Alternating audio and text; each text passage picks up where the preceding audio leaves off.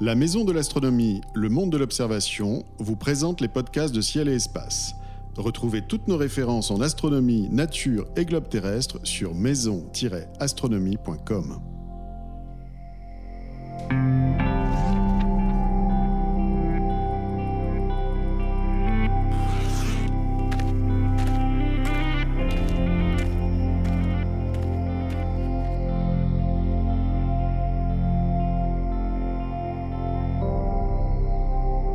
Bonjour et bienvenue sur Ciel Espace Radio pour une nouvelle émission consacrée aux éphémérides. Chaque mois, en compagnie de Jean-Luc Dauvergne de Ciel Espace et de Bernard Nomblot de Universcience.tv, nous vous présentons le meilleur de ce que le ciel a à vous proposer. Conseils d'observation, coups de cœur, promenades guidées sur la Lune ou dans une constellation sont au programme de cette émission qui démarre avec la liste des phénomènes célestes observables en ce mois de septembre. Le premier Vénus visite l'amas ouvert de la crèche, le 5 Neptune passe à l'opposition, le 16 Mercure et Mars se frôlent, le 17 Mercure, Vénus et la Lune dessinent l'écliptique, le 20 Vénus passe à 1 demi-degré de Régulus et le 21 c'est le début de la meilleure période pour observer la lumière zodiacale. Les éphémérides septembre 2017, c'est parti. Messieurs, bonjour. Bonjour. Bonjour. Alors Bernard, nous commençons traditionnellement avec votre chronique consacrée à la Lune. La Lune nous attend. Quelle région voulez-vous nous faire découvrir ce mois-ci? Les Apennins lunaires, c'est une chaîne de montagnes.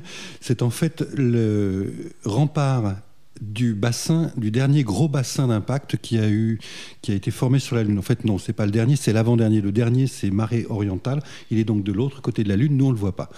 Par contre, c'est le dernier qui a été formé, et donc grosso modo, il y a eu un, astéroïde d'environ qui est estimé à 200 km de diamètre, qui aurait frappé la Lune très violemment. On a donc eu énormément de débris qui euh, se sont répandus à l'extérieur de, ceci, et c'est ce qu'on a appelé les sculptures d'imbrium, c'est-à-dire les sculptures laissées par la mer des pluies. Ce sont des, rainures euh, qu'on trouve euh, sur toute la partie centrale et sud de la Lune. Par exemple, les grands cratères Ptolémée, Alphonse, Arzakiel sont, ont, été euh, littéralement abîmés par cette, ces, sculptures d'imbrium. Donc on a ceci, et puis le bord du rempart, qui est très facile à voir, c'est ce qu'on appelle les Apennins lunaires. Alors, ces Apennins lunaires, euh, là aussi, ont été nommés, comme la plupart des, choses dont j'ai parlé jusqu'à maintenant, par Riccioli en 1645. Il a eu l'idée géniale de ne pas mettre d'hommes politiques ou de lieux géographiques, donc, euh, sauf pour les chaînes de montagne, qu'il a, a nommé en fonction des montagnes terrestres. On a le Jura, par exemple, sur la Lune, etc. etc. Donc, il a nommé ces, choses-là. Et cette région est très intéressante parce qu'on a donc des sommets qui montent à 4000, 5000, 5500 mètres au-dessus de la mer environnante. Ça permet là d'avoir des, levées de soleil sur la région extrêmement intéressants. On voit des ombres gigantesques. Par exemple, l'un des, lieux est intéressant, qui est intéressant, c'est le mont Adlai, le mont Adlai Delta, euh, qui ont été nommés, au XVIIIe siècle. C'est là que s'est posée la mission Apollo 15 en décembre, en juillet 71 c'est probablement l'endroit le plus esthétique, le plus impressionnant qui a été visité par des hommes sur la Lune. C'est-à-dire que ces hommes étaient dans la plaine et ils avaient euh, sur tout l'horizon est des pics euh, à plus de 5000 mètres d'altitude. Donc c'était quand même quelque chose d'impressionnant à voir. On a quelques très beaux cratères dans le coin. On a Archimède qui euh, s'est formé entre l'impact qui a formé le bassin euh, des pluies, le bassin Imbrium, et avant les remontées de lave. C'est-à-dire que euh, ce cratère laisse voir son, son, arène, mais tout le centre a disparu, c'est-à-dire qu'il euh, il a été envahi par la lave et on a très peu de relief à l'intérieur. Très beau cratère. On en a deux autres très intéressants dans le même coin qui sont Autolycus et Aristius. Euh, Aristius, 55 km de diamètre, Autolycus, une quarantaine, qui sont coperniciens, donc relativement récents. On voit très bien les éjectats autour de, de, terrains clairs euh, et de très très nombreux cratères secondaires, c'est-à-dire ceux, ceux, qui se forment en même temps que le cratère principal, avec les débris qui sont euh, envoyés à plusieurs centaines de kilomètres. Le mont Adlai donc, est extrêmement intéressant à voir. On a dans cette région-là un petit cratère qui s'appelle Adlai C, qui fait 6 km de diamètre, qu'on voit très très bien euh, sans difficulté. Et il y a une rainure, ce qu'on appelle une rainure serpentine. C'est-à-dire en fait, euh, cette rainure, elle part d'un cratère bizarroïde qui doit s'appeler Biela, je crois. Et ce cratère bizarroïde est en fait un, un évent volcanique. C'est de cet évent volcanique qu'est partie une partie de la lave qui a formé la mer des pluies. Et il y a donc eu ce qu'on appelle un tunnel de lave, c'est-à-dire qu'une une, rainure, et, le, ce tunnel de lave, la lave coulait dedans, et une fois que ce tunnel s'est vidé, s'est égueulé, comme l'on dit, eh bien, le plafond de, ce tunnel s'est effondré et a donc laissé une rainure qui a à peu près la forme d'un V, mais qui serpente tout le long. Cette rainure a été observée par les astronautes de la mission Apollo 15. Elle se voit très facilement avec un télescope de 15 cm de diamètre, vraiment sans difficulté. Et avec 20 cm de diamètre, on, on détaille réellement ce cratère qui a donné naissance à la, à la rainure et toute la rainure environnante sans difficulté. Très belle région. Très bien, parfait. Donc les Apennins à, observer sur les conseils de Bernard Nomblot. Le deuxième, euh, pardon, euh, nous passons maintenant, excusez-moi, aux deux événements que nous mettons en exergue ce mois-ci. Pour commencer, ce joli passage de Vénus euh, dans l'amas de la crèche, c'est le 1er septembre. Jean-Luc, comment profiter au mieux de ce passage de Vénus dans un amas d'étoiles? Il faut déjà se coucher tôt ou se lever tard. En gros, il faut observer à partir de 4h, 4h30. À 4h30, Vénus sera à peu près à 10 degrés de hauteur. Et elle passe donc vraiment au ras de cet amas d'étoiles, à, à peu près à 1,5 degré. Donc là, il faut de préférence quand même utiliser une paire de jumelles. L'amas de la crèche, à l'œil nu, on le voit. Là, avec la présence de Vénus qui est un peu éblouissante à ses côtés, il risque d'être un peu timide, d'autant que la hauteur des astres sur l'horizon est pas très forte. Par contre, aux jumelles, il y aura vraiment aucun problème à voir Vénus et l'amas d'étoiles dans le même champ. Et on peut même euh, compléter l'observation avec une petite lunette ou un petit télescope en grossissant 30 fois, 40 fois, de telle façon à, à ce qu'on ait quand même suffisamment de champ. Là, il faut quand même euh, essayer d'avoir euh, un peu plus de 2 degrés de champ, donc il faut vraiment rester sur des petits instruments. Et voilà, ça fait un, contraste assez saisissant du coup entre cette multitude d'étoiles faibles et Vénus qui est l'astre le, plus lumineux du ciel en dehors du, du Soleil et de la Lune. Est-ce que c'est euh, photographiable un tel contraste entre Vénus et les, c'est pas si, C'est pas si évident. Alors il faut essayer des, de faire ça en pause longue. Vénus sera surexposée dans tous les cas. Et donc il faut ben, engranger de la lumière quand même pendant plusieurs, euh, au moins 10 secondes, voire un peu plus, pour bien voir les étoiles de l'amas d'étoiles. Si possible, il faut une monture équatoriale. L'amas d'étoiles n'est pas tout petit, mais bon, si on veut bien le voir, on a intérêt à monter au moins à 50, 100 mm de focale. Donc là, il vaut mieux compenser la rotation de la Terre si on veut que les étoiles restent ponctuelles. Et donc, on assumera le fait que Vénus sera bien euh, sera surexposée dans l'image. Ce qui est intéressant à faire si on photographie, là, en fait, la position de premier est intéressante, mais le 2, en fait, elle est quasiment comparable. Vénus s'est quand même déjà pas mal déplacé, mais du coup, il est vraiment intéressant de suivre l'évolution de la position de Vénus de jour en jour. On peut même s'amuser à faire ça pendant une semaine, et c'est là qu'on peut vraiment prendre conscience du mouvement apparent de la planète dans le ciel de jour en jour. Très bien, c'est donc le premier et même le 2 et les jours suivants, euh, le passage de Vénus dans la crèche. Deuxième événement du mois, un joli alignement de, Mercure, de Vénus et de la Lune le 17. Euh, Bernard, pourquoi ces trois astres s'alignent-ils dans le ciel? En fait. Euh, c'est tout simplement parce qu'ils sont dans le même plan. Le système solaire est formé du Soleil et des planètes qui tournent autour. Et ces planètes, elles tournent toutes dans le même plan. C'est-à-dire que si vous, avez, si vous dessinez le Soleil sur une feuille de papier, eh sur euh, l'épaisseur de la feuille de papier, vous pouvez avoir les neuf planètes du, système solaire. Pardon, huit. Euh, Et donc c'est tout simplement parce que nous sommes dans ce plan et nous voyons les astres s'aligner le long de ce qu'on appelle l'écliptique, qui est le trajet que semble parcourir le Soleil dans le ciel pendant un an. Euh, c'est un une observation qui est, assez jolie. Bon, j'imagine que ça, ça, s'étale sur plusieurs degrés de ciel, Jean-Luc, cet alignement. C'est quelque chose qu'il faut regarder à l'œil nu. Il n'y a aucune, aucunement question de, oui, pour, de jumelles ou du de. coup, on matérialise mieux la ligne à l'œil nu, effectivement, en, comparant à, à l'environnement. Et effectivement. Donc Mercure, Vénus et la Lune le 17 à, à observer euh, à l'œil nu. Euh, petite question quand même, ce sera peut-être une colle d'ailleurs. Alors je ne sais pas lequel des deux se jettera à l'eau, mais euh, en ce moment, euh, Vénus, euh, est-ce qu'elle est intéressante à, à observer? Est-ce que le 17 en particulier, on peut observer sa phase? La phase en ce moment, elle est gibbeuse et la taille apparente, elle est pas. Alors, j'ai pas le chiffre exact en tête. Mais la taille apparente n'est pas très importante, donc elle est toujours intéressante à observer parce qu'elle est toujours suffisamment grande pour qu'on voit sa forme. Mais voilà, c'est pas c'est pas le moment le plus intéressant. C'est pas le moment le plus intéressant pour observer ce- ce- cette planète. Très bien, donc juste un joli alignement à vous observer le 17 euh, et nous passons à la constellation du mois. Donc Jean-Luc, chaque mois vous nous guidez dans une, dans une constellation euh, en nous dévoilant quelques pépites que l'on peut y trouver. On a pas mal fouillé, si j'ose dire, le scorpion, le sagittaire. Euh, nous sommes en septembre ce mois-ci. Quelle est la constellation que vous avez choisie? On va s'attarder un peu sur le ciel d'été avec la constellation du cygne qui, contrairement aux scorpions et aux sagittaires, a l'avantage d'être haute dans le ciel. Donc là, au mois de septembre, en début de nuit, il n'y a toujours pas de problème. Elle est quasiment au méridien, donc très très haute. Et le cygne, euh, si on veut faire un peu de mythologie, si, vous êtes croyant et polythéiste de surcroît, bah, le, chef des dieux, il est là en fait. Le cygne, c'est Zeus.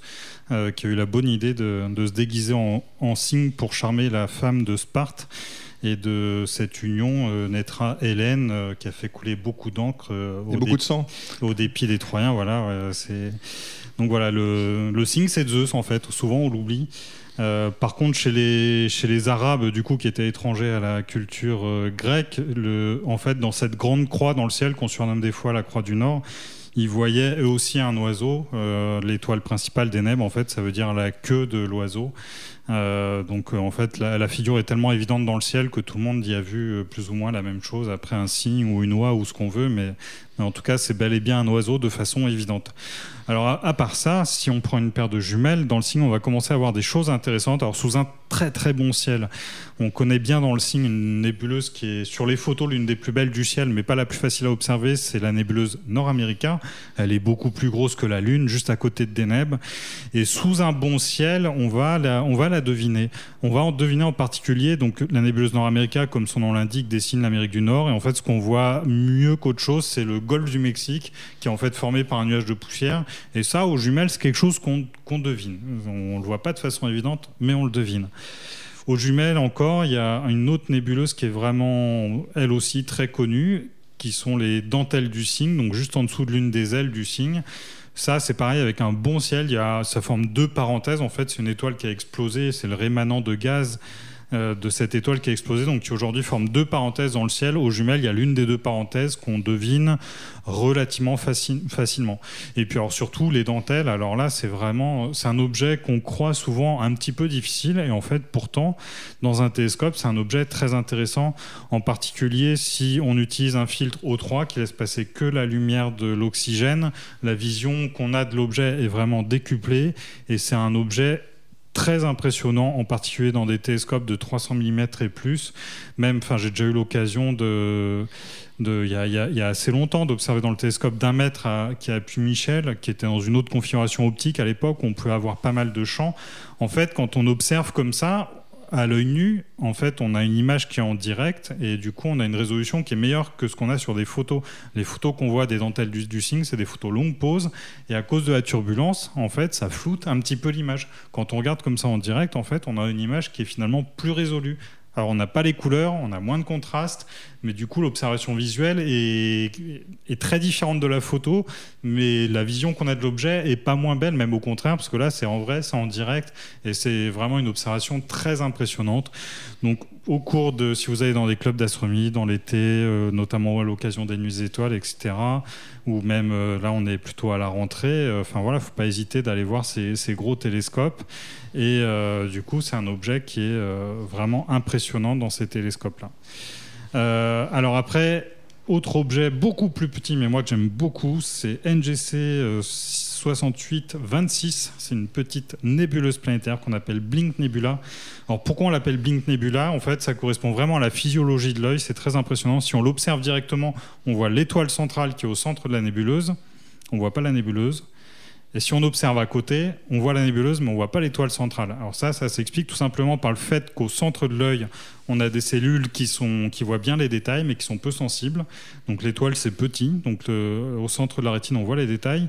Et si on regarde à côté, l'image forme sur les bâtonnets, qui eux sont sensibles, mais ont une très mauvaise perception des détails. Donc du coup, eux, ils voient juste, ils font un mélange de la lumière de l'étoile et de la nébuleuse. Et du coup, si on, va, si on centre et si on décale, on voit comme ça la nébuleuse clignoter un coup l'étoile, un coup le nuage de gaz, un coup l'étoile, un coup le nuage de gaz. C'est assez, euh, assez perturbant et ça en dit beaucoup sur la physiologie de l'œil. Ça marche pas avec n'importe quel télescope évidemment, si le télescope est grand, on va tout voir d'un coup, mais typiquement, avec un télescope de 20 cm, c'est idéal, ça marche à tous les coups. Et puis pour finir, on peut parler d'Albireo. évidemment, c'est l'étoile euh, qui fait la tête du cygne. Donc c'est une très belle étoile rouge classique que tout le monde, euh, que tout le monde en général euh, voit au moins une fois quand on débute. C'est les premières cibles qu'on pointe avec les différences de couleurs des deux étoiles l'une à côté de l'autre. C'est très impressionnant. Très bien, donc c'est le signe que vous nous conseillez d'observer euh, au cours de ce mois de septembre. Nous approchons de la fin de cette émission. Donc Bernard et Jean-Luc, c'est le moment de nous dévoiler votre coup de cœur. Euh, Bernard, à vous l'honneur. Mais eh ben, pour moi, ce sera Cassini. Mais quel Cassini hein? Il, y en a plus, il y en a eu plusieurs. Il y a eu Jean-Dominique Cassini, il y a la sonde Cassini qui est en orbite autour de Saturne. Et eh ben c'est les deux en même temps. Parce que, tout simplement, en cherchant, je savait que la sonde Cassini termine sa mission en étant précipitée dans l'atmosphère de Saturne le 15 septembre 2007. Mais j'ai cherché, Jean-Dominique Cassini est mort le 14 septembre 1712. Et en fait, la sonde Cassini s'appelle Cassini à cause de Jean-Dominique Cassini et j'ai eu l'envie de parler des deux en même temps. La sonde Cassini a fait un travail fabuleux autour de Saturne. Elle nous a fait découvrir non seulement Saturne, mais la quarantaine de satellites qui tournent autour, plus les anneaux, plus tout ce que vous pouvez imaginer, plus les lacs sur Titan, que sais-je, enfin plein de choses. C'est merveilleux. Et Jean-Dominique Cassini, à son époque, a aussi découvert énormément de choses. C'est lui qui a découvert la tache rouge de Jupiter, dont on ne saurait se passer aujourd'hui. Pour nous, Jupiter, c'est la tache rouge. Euh, c'est lui qui a calculé aussi euh, la durée de la rotation de Jupiter, celle de Vénus, mais là il s'est trompé, et puis celle de Mars, là il s'est pas trompé, c'était 24h30 et des poussières. Il a fait les premières cartes potables de Mars. Il a, semble-t-il, observé des impacts sur Jupiter de ces taches très sombres qui ne durent que quelques jours que nous avons vu en 1995 quand la comète Shoemaker-Levy est tombée sur Jupiter. Il a dû voir ce genre de choses. En tout cas, il a dessiné des choses de cet ordre-là. Et puis, sur Saturne, eh bien, il a découvert la bande équatoriale, il a découvert une division de l'anneau qu'on appelle la division de Cassini, quatre satellites de Saturne en même temps, plus, plus, il a fait aussi un véritable travail d'artiste. Il a fait une carte de la Lune qui est somptueuse, qu'il a faite euh, au fusain et à la craie sur un papier bleu. Et c'est probablement ce que j'ai vu de plus beau comme, euh, comme carte lunaire. Il y en a de beaucoup plus précises. Hein. La sienne a un côté euh, très esthétique. La tête de femme lunaire, qui est une, formation géologique, paraît vraiment être une tête de femme, etc. Donc il a, il a simplifié le dessin. Euh, mais c'est vraiment l'une des plus belles cartes qui soit, à, mon avis. Je, je voulais parler donc de ces deux Cassini, l'un qui était un, humain comme vous et moi, et l'autre qui, qui est une machine de 4 tonnes, mais qui nous a montré, qui nous a fait découvrir des tas de monde et donc voilà, ils le, méritaient tous les deux. Cassini, dont on peut rappeler aussi qu'il a été le premier directeur de l'Observatoire de Paris, dont nous fêtons cette année d'ailleurs les 350 ans. Euh, Jean-Luc, votre coup de cœur ce mois-ci, quel est-il?